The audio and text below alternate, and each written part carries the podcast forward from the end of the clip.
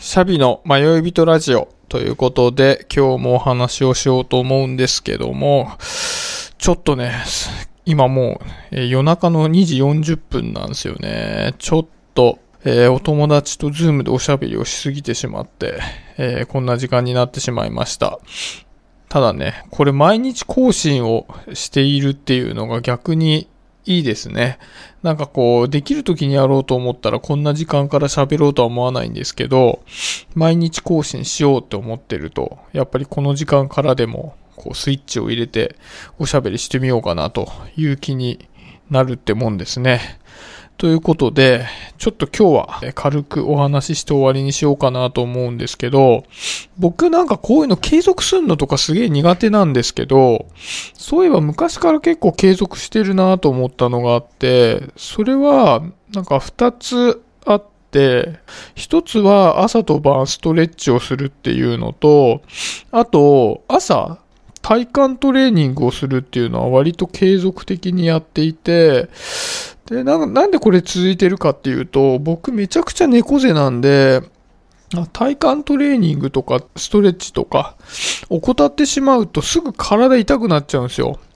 あの首が結構痛くなりやすいので、まあそれを防ぐためっていうのもあって少しトレーニングをしたりしてるんですけど、なんかね、こんな夜中に話す話じゃないんですけど、朝っ、あの、軽い運動するのがいいらしいんですよ。で、結構あの、意識高い人たちって朝、ジムとか行く人いるじゃないですか。なんか僕の知り合いでも朝4時に起きて24時間のジムに行って運動してから出勤するっていう方がいて、で、まあそれはそれで、あの、体を整えるっていう意味ではいいのかもしれないですけど、なんかその、朝の習慣としては、ガチなトレーニングをするよりも、軽い運動の方がいいらしいんですよ。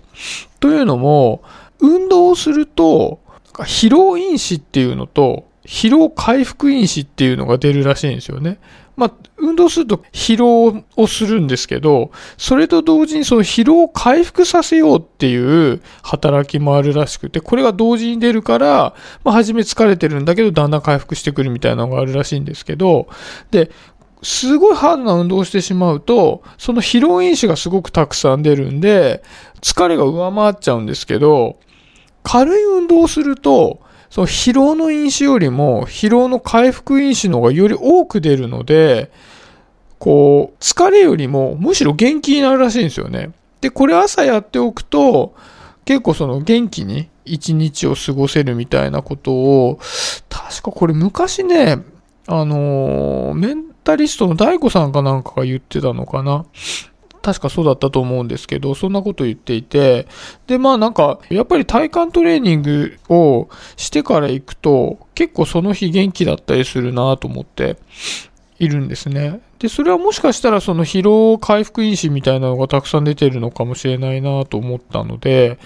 なんか、えっ、と、習慣としてはめちゃくちゃいいのかなと思いました。なんかね、あのーこう、仕事が忙しかったりして、もう体を鍛えるどころじゃないよみたいに思ってる方は、なんかそういうガチな運動とかじゃなくて、朝ちょっと運動してから、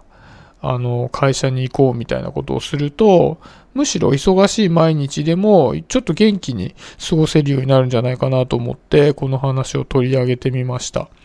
なんかね、あのー多分散歩とかもすごいいいっていうじゃないですか。なんか朝、日光を浴びると体内時計が整うみたいなことも聞いたことがあるので、散歩とかでもいいと思うんですけど、朝、意識高い人のガチな運動とかじゃなくて、軽い運動をしてから会社に行くっていう話ですね。そんなところで今日は終わりにしようかなと思います。ありがとうございました。シャビでした。バイバイ。